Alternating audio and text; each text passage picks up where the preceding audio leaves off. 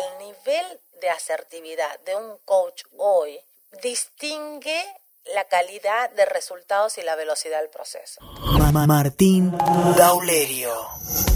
Clic en el coco. La creatividad vista como la capacidad de crear valor A través de nuestra propia transformación.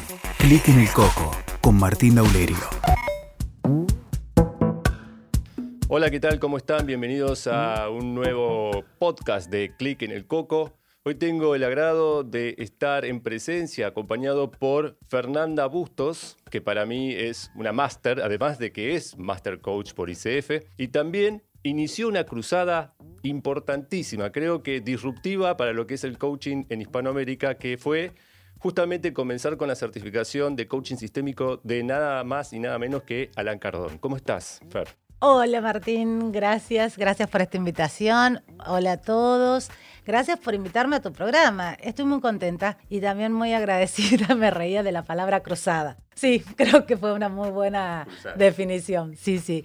Contenta y lista para compartir este programa con toda tu gente, con vos hoy.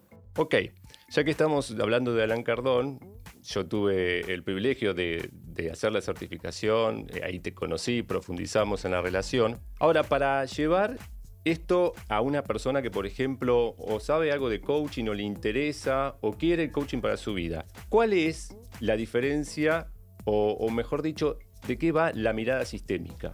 Interesante. Mira, también me gustaría ajustar algo con la mirada sistémica. La mirada sistémica es mucho más general y más grande, más abarcativa que la función del coach, ¿no? La mirada sistémica tiene que ver con una, una filosofía de vida, una mirada de la vida, una manera de pararnos en la vida, una manera de pensar la vida, una manera de asociar la vida, una manera de actuar, una manera de reflexionar estamos hablando de dimensiones diferentes a las que estamos acostumbrados. ¿Por qué? Porque habitualmente todos los seres humanos estamos acostumbrados a pensar en manera lineal.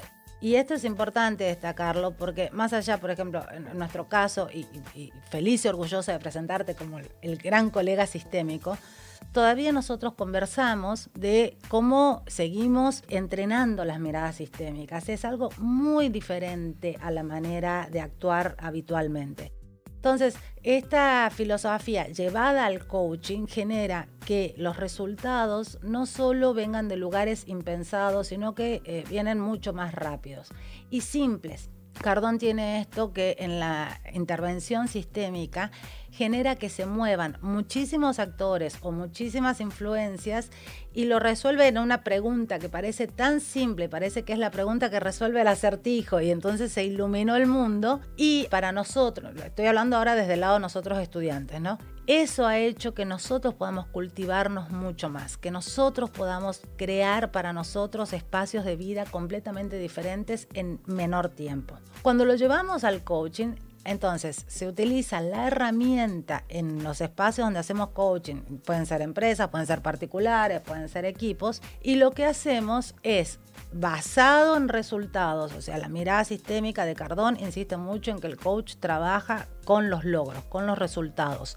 Lo que hacemos es mirar cuáles son los patrones sistémicos que están interviniendo en la situación para desde ahí acelerar y crear atajos hacia la resolución o hacia el resultado.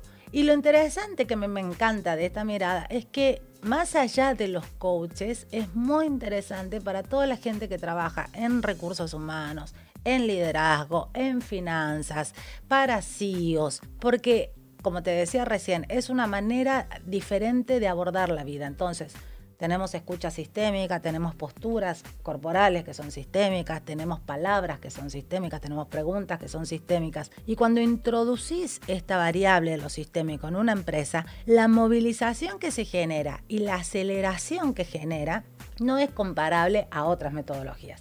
Eso fue lo que a mí me enamoró de la técnica y me parecía que en realidad lo que yo sentía era, nos merecemos saber eso, nos merecemos manejar eso, ¿no? Claro.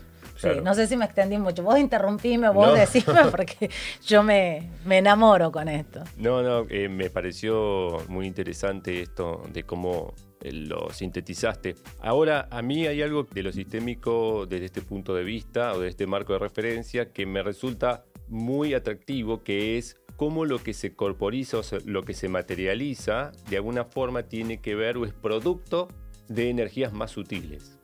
Ay, qué bueno eso. Te contaba antes de, iniciar el programa que el sábado habíamos tenido una conversación justamente con Cardón de otra distinción que tiene que ver con la creación de conciencia, ¿no? Y él definía la creación de conciencia, el coaching sistémico, la mirada sistémica, me decía, hasta tiene algo de espiritual. O sea, no es solo la técnica, es la profunda conexión que requiere de nosotros cuando nos entrenamos y de nosotros con los clientes para poder captar estas sutilezas.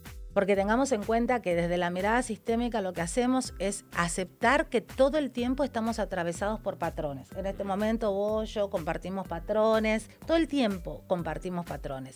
Y si logramos captar todo lo que emerge de esos patrones y lo que emerge en nuestra conversación, entonces vamos a llegar a niveles de expansión que otra técnica no te lleva. Eso es lo que hace el coach, es captar las sutilezas que ocurren, que aparentemente son casualidades, que aparentemente son ciegas al ojo común, ¿sí? Vos lo sabés por tu entrenamiento, que lleva un rato poder mirar lo que hay más atrás y también ser adeptos al silencio, porque en el silencio es donde descubrimos cómo juega todo esto, ¿no? Sí, y bueno, ya que hablas del silencio, me parece que es una puerta para. silencio. sí, estaría bueno para ver qué aparece. Pero digo, siempre en algunos podcasts o en algunas entrevistas aparece lo del silencio y a mí siempre me viene este pensamiento de cuán alejados estamos de aprender a habitar el silencio y verlo como un recurso. Siempre lo vemos como algo que falta. Entonces, siempre me pregunto qué ocurriría, cómo se transformarían las relaciones, nuestras relaciones, si aprendiéramos a disfrutar, a habitarlo, a verlo como un recurso, como un espacio para que algo nuevo aparezca, ¿no? Me encanta, me, pensaba dos cosas, ¿no? Cuando traías esto. El silencio tiene muchas caras, eh, es lo primero que me surge decir. Y reinterpretar las virtudes y las bondades del silencio, creo que es algo que es no solo sanador y también inteligente, sino también es, tierra fértil, es donde podemos sembrar para que emerja, ¿no? Una de las caras opuestas, y es desde la que yo en, lo personal vengo, el silencio como un disvalor, en el sentido yo vengo de un lugar, vamos a contarle a la gente, yo nací en el interior, en el norte el silencio es algo que se aprende desde muy chico, es algo cultural, el no comunicar, ¿no? el quedarte en silencio, el tragarte alguna situación o quedarte en silencio.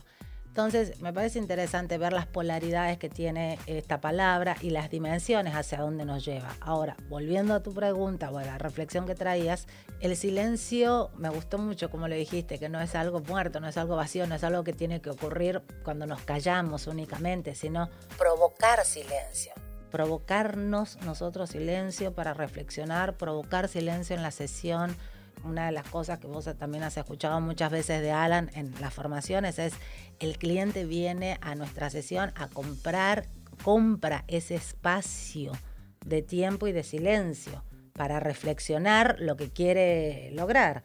Entonces es muy importante que el coach esté entrenado, preparado y con una muy buena interpretación del silencio para poder crear eso porque muchas veces los espacios vacíos son los que más tememos las personas, o nos pasa con clientes, ¿no? Y es ahí donde ellos van a encontrar su revelación. Claro, se habla de silencio incómodo, ¿no? O a veces porque hay que seguir la técnica, ¿viste? Para acreditar en, alguna institución, entonces hace silencio, pero son silencios teóricos, ¿no? El silencio puede ser un espacio de riqueza impresionante a nivel que vamos conectándonos, conectándonos y escuchando otras cosas y bajando el ruido de la mente.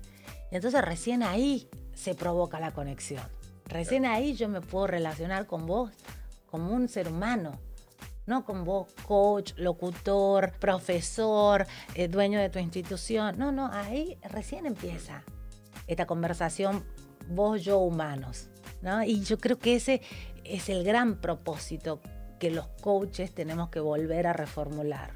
Yo creo que mm, a partir de esto que decís, también desde el punto de vista del cliente, que es el que toma el servicio de coaching, hay un aprendizaje de valorar sus propios silencios, ¿no? Porque al principio vienen con la idea de, bueno, a ver qué me vas a decir para salir de donde estoy. Pero después aprenden, digamos, y también aprendemos nosotros, obviamente, en, en esa relación y en ese y de vuelta, de valorar los propios silencios. O sea que me parece que es algo espectacular. y eh, perdón, y buscarlos también a propósito, ¿no? Yo en, en mis rutinas tengo un espacio entre las 9 y las 9 y media de la noche donde es mi momento de retirarme al silencio pero porque hemos vivido mucho en el día y en este momento tenemos muchas actividades y estamos desafiados con resultados, con plazos, con tiempos, con limitaciones, con ser creativos. Y después va a venir mi espacio de descanso. O sea, un rato más va a ser el momento de ir a dormir. Entonces busco esa media hora de en completo silencio. Y dejar que salga, que salga, porque también hay algo que me fascina, bueno, muchas cosas que dije hay algo, pero a mí me encanta esto, que el misterio de la inteligencia humana no está revelado todavía. No hemos llegado al límite, no sabemos hasta dónde, pero sí sabemos que eso se encuentra adentro. Entonces, permitir cada vez más que salga eso, que salga esa intuición, que salga esa percepción, que salga esa conexión, que salga esa vulnerabilidad, que salga esa, creatividad, esa inteligencia, que sale de nosotros pero que tenemos que permitir que emerja, ¿no? Sí, y este, esta situación actual es una gran oportunidad. Hay muchas personas que están haciendo actividades, por ejemplo, tengo clientes que se dedican, por ejemplo, a locución o a la comunicación o algo así, y ahora por ahí están dedicando tiempo a hacer masa madre. ¿No? Con todo Amasar nuevas cosas. Claro, y además también ese, ese espacio donde después de ponerle fuerza y mucha intención está el espacio de soltarlo y dar espacio y aire para que eleve, ¿no? Es todo simbólico, pero también al mismo tiempo hay algo de nuestra sabiduría que va más allá de la mente cognitiva, que nos, que nos tira tips de por dónde va y eso es sistémico. Claro. Sabes que te voy a contar una anécdota, eh, bueno, una, una cuestión que, que, sucedió ahora en, en, mi casa, en nuestra casa. Nosotros hemos comprado algunas cosas en esta semana y reflexionando con Jorge, mi pareja que conoces, digo, Jorge, ¿te diste cuenta que compramos dos nuevos recipientes para cocinar? Compramos, viste, una plancheta y una nueva sartén. Entonces, sí, le dije, qué sistémico esto, porque es justo el momento donde nosotros estamos cocinando nuevos procesos para nosotros. ¿no? Y empezar a, lo que vos decís, Parece que está separado el amasar masa madre, parece que está separado el comprarte algo para la cocina, pero si lo miras en una dimensión más profunda y más simple, te das cuenta que está todo encadenado, que todos los procesos nuestros se reflejan, que nuestros patrones muestran todo el tiempo hacia dónde vamos, en qué estamos, ¿no? Y esto trae eh, lo sistémico que me encanta, es como ocurre en tiempo real. Es aquí y ahora, está ocurriendo, está ocurriendo, no va a ocurrir dentro de 10 minutos, ahora está ocurriendo. Sí. Trae esta aceleración de conciencia. Y además también esto de que a veces se habla del coaching de, la distinción, ¿no? De tener una distinción que a veces nosotros lo tenemos súper ligada a conocer algo, pero distinguir es poder verlo en el momento, ¿no? Es lo que habla, bueno, Alan, justamente de, ser inteligente más que intelectual. El poder leer entre líneas. Entre líneas. Lo que está ocurriendo en el contexto. Y ahí es donde el coach tiene hoy la gran oportunidad de intervenir. Y esto, es, esto diferencia la calidad del coaching. Ya nos vamos a meter en otro tema, pero el nivel de asertividad de un coach hoy distingue la calidad de resultados y la velocidad del proceso. Si el coach es inteligente, y entonces, inteligente en el sentido que es inteligente, poder leer entre líneas lo que está ocurriendo en el entorno, en el contexto, ¿sí? Eh, no es tener un, juicio anterior o una percepción anterior o una hipótesis y entonces actúa en base a eso. No, no, es meterme, leer, interpretar, hacer las intervenciones, las conexiones que necesito hacer y llevar la gente a un resultado mayor. Eso es lo que va a distinguir hoy el buen coaching de la masa de coaches, ¿no? Y tiene que ser como vos acabas de decir, tiene que ser en tiempo real, aquí y ahora, ¿qué está pasando? ¿Qué está pasando? ¿Qué estoy viendo? ¿Qué estoy notando? ¿Cómo este habla con este? ¿Por qué no habla con aquel? ¿Quién se queda atrás? ¿Viste los juegos que hace Alan? Y creo que hoy es una gran oportunidad para el coaching emerger con, no es las palabras soluciones, con resultados. ¿Y qué idea, ya que hablabas de aquí ahora, ¿Qué idea o qué mirada tenés a partir de este marco de referencia de lo sistémico de la situación esta excepcional que estamos viviendo? Yo no sé cuál es la situación. Hay tantas, o sea, hay una que rige, pero Sí, después la- es la como, global. claro, Después en el medio hay un y después montón hay como ramas que van saliendo, particularidades. Sí, de particularidades, de versiones más personales. Mira, yo he intentado y creo todavía que lo sigo haciendo hoy no poner un rótulo. O sea, sí, estamos claros, no vivo en, un- en otro planeta. Está pasando esto, hay una limitación, hay una situación que se expandió, se expande a velocidades gigantes. Y posiblemente me equivoque, posiblemente quede como una gran ridícula, pero yo he decidido no poner un rótulo, porque si yo pongo el rótulo, inconscientemente voy a alinear mi ego al rótulo. Y yo voy a subirme a una posición de yo sé lo que está pasando. Son negociados, son enfermedades, no manejan, no hacen. Inmediatamente va a ocurrir esa Sí, ya conexión. nos identificamos con, con eso. Exacto. Entonces, si yo lo mantengo en suspenso al rótulo, todavía puedo ser alumna de la situación. Y para una cuestión que a mí me beneficia, no intoxicarme y que es la forma, que, la única forma en la que además puedo contribuir siendo alumna. Si yo me paro en que yo sé, yo estoy, nosotros estamos trabajando ahora con clientes que, que están en el tema de salud, son sanatorios, geriátricos, o sea, donde hay eh, decesos continuamente. Si yo me paro desde el otro lugar, no puedo servir, porque yo entro desde una energía de arrogancia en que yo sé quién encendió el primer fósforo. Y esa gente necesita elevar su, su inteligencia colectiva. No necesita que yo sepa, necesitan ellos entrenarse. Entonces a mí eso me vuelve parte del equipo. En esa humildad o, o lo que sea, la, la- la postura que elegí, me puedo volver parte del equipo de ellos. Y entonces puede haber conexión. ¿sí? He visto mucha gente tener una interpretación de lo que era y estar infectada un tiempo después. Entonces yo tengo mucho respeto con lo que está pasando en el sentido de, de que es algo que está superando a la rapidez, a la agenda humana. Y creo que son momentos de mucha creatividad y de conexión y de silencio. Y que sí va a haber una solución, por supuesto, porque esto no va a ser el fin del mundo, estoy clarísima. Y entre tanto, yo elijo, cuando esto surgió en marzo, yo hice unos videos, empecé a sacar unos videos y uno de los videos que más me gustó y que más repercusión tuvo es definir cuál es el metro cuadrado que yo sí puedo liderar. ¿Cuál es mi metro cuadrado?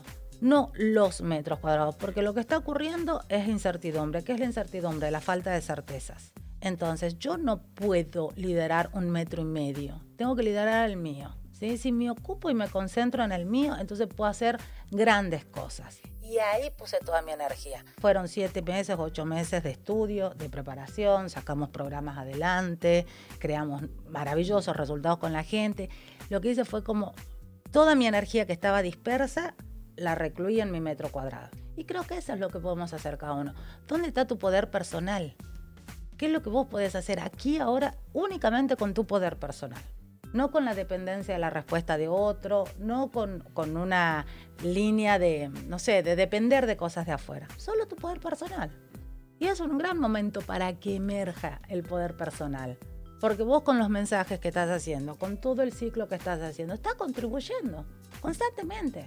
Y eso va a sumar. Lo que vos construís, lo que yo contribuyo, lo que el otro contribuye. Sí, me parece que apareció varias veces, escuché la, la palabra conexión, ¿sí? Y creo que es necesario poder generar otro tipo de conexiones, ¿no? Hacia adentro y también hacia afuera, pero a este valor o a esto que es tan necesario también se le contrapone también ciertos discursos de lo que se debe hacer, de lo políticamente correcto, que muchas veces va en desmedro o contradice lo natural. Lo políticamente correcto siempre contradice lo natural, creo. en mi versión del libro, ¿sí? Sabía que ibas a responder eso, por eso te lo pregunté. Siempre. El tema es que, a ver, hay una cuestión que es saber ubicarse, ¿sí? Y eso requiere una elevación de conciencia y una maestría en la vida, porque autorregularnos creo que es uno de los desafíos más grandes, por lo menos de los que yo he vivido, de los más grandes para mí, ¿sí? porque tiendo a ser una salvaje, eh, más, ¿viste? más silvestre. Ahora, eso sin perder la autenticidad y sin perder la esencia. Si yo me tengo que vender ante alguien y contarle a alguien que soy sumamente política y diplomática para que me dé un trabajo, completamente estoy prostituyendo mis valores. Estoy yendo contra mi esencia. Porque el desafío que yo tengo es cómo con mi esencia genero algo bonito, no convertirme en algo que no soy. ¿sí? Ahora, también es interesante cuidar esto porque hay niveles o jerarquías o pertenencias donde para acceder al próximo escalón parece que me tengo que convertir en otro. Yo llevaría esta pregunta a algo más grande todavía. Yo no creo que sea así en mi experiencia personal tengo, y con orgullo y a su vez con humildad lo voy a decir, pero en, una cuestión de honrar mi carrera, tengo todas las credenciales del mercado. Supervisión, mentoring, certificación sistémica, LMCC, o sea, he llegado a lo más grande que yo me he planteado, sin venderme. Entonces no creo yo que eso sea un condicional para el pase. Si las personas se prostituyen y se venden es porque adentro no está segura su identidad. Y entonces estamos hablando de identidad, no del precio. ¿sí? Ahora sabemos, lo vemos en la calle, que si se junta una inseguridad de identidad más un buen postor y por supuesto, negoción, ¿sí? pero que el gran desafío nuestro es mantener nuestra identidad, como seres humanos, como coaches, con lo que nos pasa. Esto de la identidad es algo que aparece eh, normalmente en los procesos de coaching, ¿no? Se empieza por ahí con algo profesional o algo personal y después se termina como en ese núcleo de lo que es la identidad. ¿Y para vos qué es la identidad? Mi identidad es tener claro de dónde vengo y cuáles son mis valores principales. Todo eso unido a qué es lo que yo creo en la vida. ¿Qué creo yo del coaching? ¿Qué creo yo del ser humano? ¿Qué creo yo de la vida? ¿Qué creo yo de la familia? ¿Qué creo yo de la pareja, de tener hijos? ¿Cuáles son mis creencias? Por supuesto, y tener claro hacia dónde quiero ir, pero ¿qué quiero de eso? Si yo tengo claro quién soy, de dónde vengo, digo, recién le contaba a, tu audiencia, yo nací en el norte. No voy a pretender mañana, aunque no tome sol todo el verano, convertirme blanca, rubia, ¿sí? y ser diferente a lo que soy. No, yo, con mi color, con mis canas, con lo que construí, con lo que me gustó de mi vida y lo que no me gustó, porque en el camino he metido la pata cientos millones de veces y me he perdido y me he vuelto a encontrar y me he expuesto y, he hecho muchas cosas para encontrar ese eje mío adentro. Vengo de una familia muy disfuncional, vengo de un lugar que no es cosmopolita, que no tiene eh, visiones abiertas como es una provincia en el norte. Y entonces transmutar todo eso para llegar hoy donde estoy me ha llevado un trabajo enorme. Esa es la identidad en la que yo creo. ¿No? El, estar aferrado a lo que yo creo en la vida. Yo creo que la vida es un lugar de posibilidades. Yo creo que mis clientes pueden ganar. Yo creo que mis clientes se pueden elevar. Yo creo que el coaching sistémico puede funcionar. Entonces, ¿cuáles son esas cosas en las que creemos? Ah, no, bla, bla, como para vendernos. No, viejo, dale, resultado. Resultado, ¿no? Contemos los resultados, no la gente que te dijo qué lindo que lo haces. A veces eh, creo que nuestra cultura prioriza mucho la narrativa y, y tiene como una cierta distancia de, los resultados y lo concreto. sí. La narrativa y la foto, ¿no? Eh, vivimos en una, un espacio, una gran, por momentos parece una gran revista Caras, ¿no? Mm. El tema es que eso, si no hay contenido, se queda efímero. Es como las cosas clásicas y la modernidad. A mí me encanta no sé, mi ropa y poner moderna y todo lo demás. Pero yo adentro soy una clásica, adentro soy un Falcon, soy, no sé, un auto antiguo, le puede cambiar el tapizado, pero sabe que el auto está. Y eso, eso me refleja a mí, es mi identidad, es como me define la gente eh, que me conoce, mis amigos. Por, digo, mis amigos, los clientes podrían ser también. Si no hay contenido, la frivolidad se nota. Y si no, se nota, porque algo haya pasado y sea evidente, va a pasar esa foto y la gente te va a olvidar. Y para volver a la foto, hoy lo vemos los artistas, lo vemos la farándula, lo vemos todo eso, el esfuerzo va a ser el doble o va a ser el doble de platita que pagues por la nota. ¿Sí? Porque tenés que mantenerte. Entonces, ahí hay un diferencial. El coach que estudia, el coach que se entrena, el coach que sigue siendo alumno, el coach que sigue sometiéndose a entrenamientos. Y me gusta esta palabra, parece dura, pero es someterte a un entrenamiento. Vos te has sometido a Cardón, yo me he sometido a Cardón, me he sometido a entrenadores maravillosos, no sé, Damián Goldberg, gente que, que- en la que yo quiero mucho, o Julio Laya o quienes sean. Me someto a, me so- someto mi ego, en realidad, someto Sí. mis teorías y mi- yo ya sé y todo lo que me encanta Pero es importantísimo esto que, a, a mi juicio, lo que está diciendo, porque cuando tenés, vas logrando conocimiento y experiencia, lo que se va sometiendo es el ego de, "Ve, pero esto yo lo aprendí de otra manera. Y Claro. esto, no sé, no, no cuadra con esto otro. ¿Quién sos para decirme eso? ¿Viste? Claro. Cuando me dicen, no, no, pero no sabes quién soy yo. Y empezamos con todas nuestras credenciales a mostrarla. Ahora, ese contenido que aprendemos es lo que nos vuelve perdurables. En eso creo yo. ¿Viste? En la profundidad y en la perseverancia. En la autenticidad y en la concreción. En la certeza de tu identidad y en el propósito de tu vida. En el propósito de tu carrera. En el propósito de tus decisiones. ¿Viste? Yo te decía recién antes de venir a la entrevista, eh, venía caminando desde la playa donde dejamos el auto y decía clic en el coco, clic en el coco. Tengo que pensar en eso. ¿Cómo sería clic en el coco para la gente? ¿Qué sería un clic en el coco? ¿Cuál es el propósito? Yo me tengo que alinear a tu propósito. ¿No? Como para que funcione, no tenemos, tenemos que ser equipo. Sí, es donde, donde a mi juicio aparece esto de, de- de un ganar-ganar, ¿no? Que hace que las relaciones o lo que llama Alan interfaces funcionen, generen resultados y después la relación se enriquezca. No es como que dar vuelta a la, la ecuación. Totalmente. No es solamente ser amigos, sino qué podemos crear juntos. ¿Y cómo sumo a lo que vos haces? ¿Viste? ¿Qué de mí funciona para sumar? Es una gran. Volviendo a la pregunta anterior, eh, cierro con esto, ya te dejo el espacio, pero volviendo a sobre la gran situación global. Una de las grandes cosas que está dejando de manifiesto es que si no nos unimos y no creamos alianzas auténticas, seguimos fomentando el individualismo que se suma al aislamiento. Porque individualismo y aislamiento son dos cosas diferentes. Ahora, juntas son una bomba.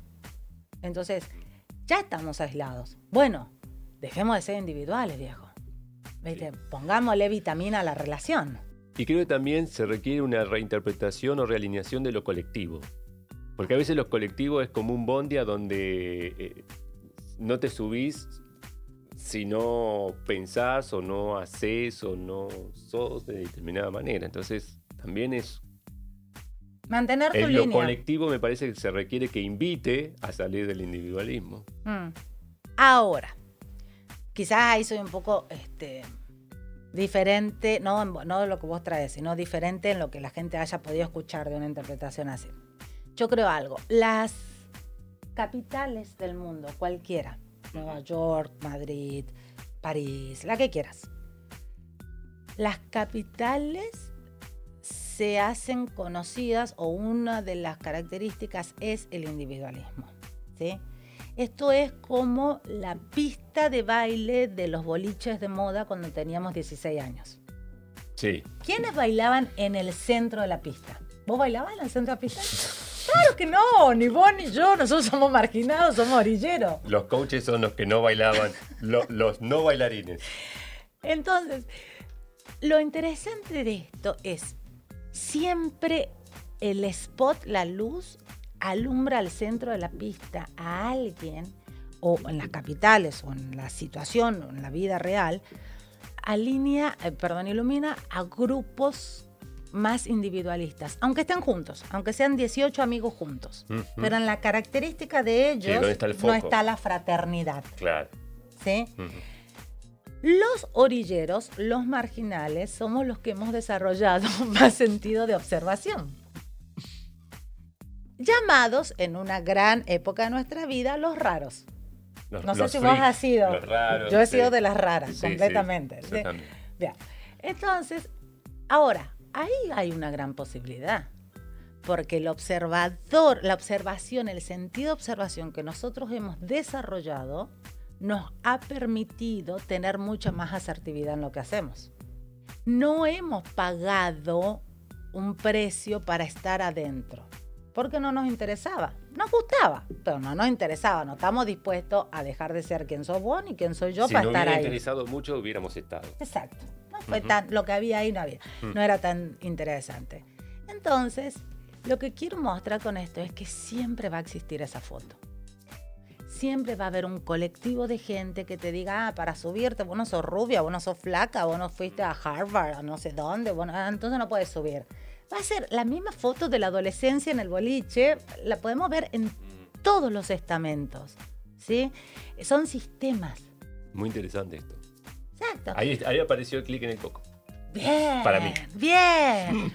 Y lo, que- y lo que tenemos que darnos cuenta es que siempre va a estar, por ejemplo, un patrón mío, en este ejemplo, vuelvo a lo mismo. Acuérdense todo que yo le conté de dónde vengo. Yo voy a tener ese patrón del el autoexilio, como de la separación, de la no pertenencia. ¿sí? Porque vengo de una provincia que nadie conoce o que está aislada del mapa, con una cultura más diaguita, más inca que cosmopolita, con otros valores y todo lo demás. Hay algo en mí que me hace autoexcluirme. ¿sí? Aunque yo vaya a la gran capital, aunque yo esté en la fiesta del boliche nuevo, aunque no sé qué, el patrón, sistémicamente, ¿eh? el pa- y esto para todos, pónganlo en el ejemplo que quieran, tomen un ejemplo de la vida real de ustedes y hagan esta prueba. El patrón va a emerger.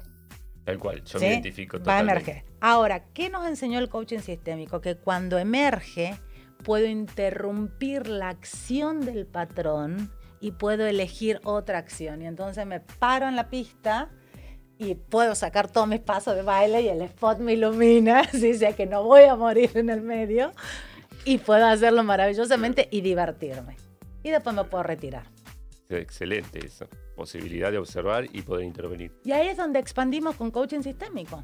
El patrón va a estar, no lo vamos a eliminar, pero ahora lo podemos conocer, reconocer.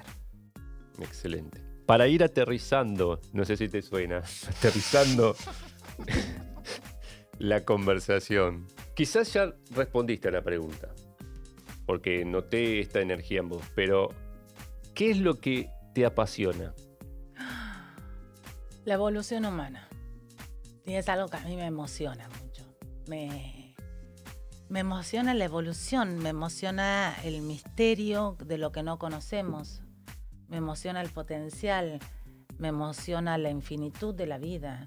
Eh, yo me voy a morir, no sé en cuántos años, quizás 20, 50, 80, yo tengo planes hasta los 85. Hasta ahora mi agenda llega hasta los 85. Pero a lo mejor los que crean en reencarnación, voy a morir, voy a volver a reencarnar. Y la vida va a seguir esa línea buscando la evolución. Entonces, el saber que soy un obrero en esa línea, eso me emociona. Esta semana reflexionaba. Claro, una gran sorpresa para mí darme cuenta que soy menos de un grano de arroz en el planeta y en la línea de la vida. Y dije, yo soy como la letra, una letra, una, una sola vocal en un libro. Hay millones de otras letras. ¿sí? No voy a ser la más inteligente, la más millonaria, la más hermosa, la más productiva. No voy a ser, voy a ser una más de la que está en el libro. Ahora, ¿cómo quiero que luzca mi letra? Esa es mi decisión. ¿Cómo voy a contribuir? ¿Va a ser una letra cerrada ser una letra abierta? Y elegí una A de imprenta. Viste que la A tiene como, está erguida, pero tiene la pancita, tiene como toda esa cosa. Y dije, yo soy una A de imprenta en la contribución de un propósito. ¿Sí? La evolución me fascina. Me fascina que evolucione el norte, me fascina que evolucione Argentina, me fascina que evolucionen mis clientes, me fascina que evolucione el mundo. Ahora, el mundo no evoluciona, Argentina no evoluciona, ok. ¿Qué hago yo en mi metro cuadrado? Me ocupo de mis clientes, me ocupo de mí. ¿Puedo salvar el país? No. ¿Puedo salvar el planeta? No. Pero sí puedo contribuir a que mis clientes avancen, a que yo avance, a que mis colegas algo les pueda brindar de lo que fue una idea, decir, vamos, somos más, pensemos de esta manera, armemos nuevas estrategias. Este es la evolución, me fascina evolucionar y creo que es algo muy interno también, ¿no? Es un compromiso.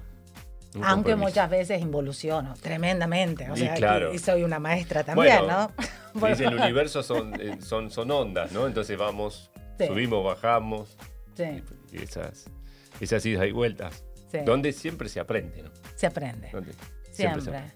Siempre. Sí. Y divertirnos también, ¿no? Yo le he sacado mucho peso con la interpretación de una letra, soy la letra en un libro. Ya no tengo el peso de salvar el mundo. Este, hay muchos más como yo, hay otras letras. Sí. Y qué bueno que también desde esa letra que elegí ser, también pueda servir a que otros no esperen que lo salven. Mm. Bueno, ese es uno de los grandes resultados para mí en estos tres años con la línea de Cardón. No solo mi pareja, mi estabilidad emocional, mi hogar, que es con Jorge, mi compañero, sino también la buena relación con mi familia. Yo contaba en un momento a la audiencia, vengo de una familia muy disfuncional, y lograr tener una relación hoy que me gusta tener. Porque una cosa es lograr, tengo la relación, ok, bien, ya es un gran paso. ¿eh? Después tengo la relación que puedo manejar. ¡Wow! Eso fue otro gran paso. Vamos. Pero hoy llegar a tener una relación que me gusta tener con mi familia. Espectacular. Claro. ¿Sabes qué? Mi alma dejó de estar en turbulencia.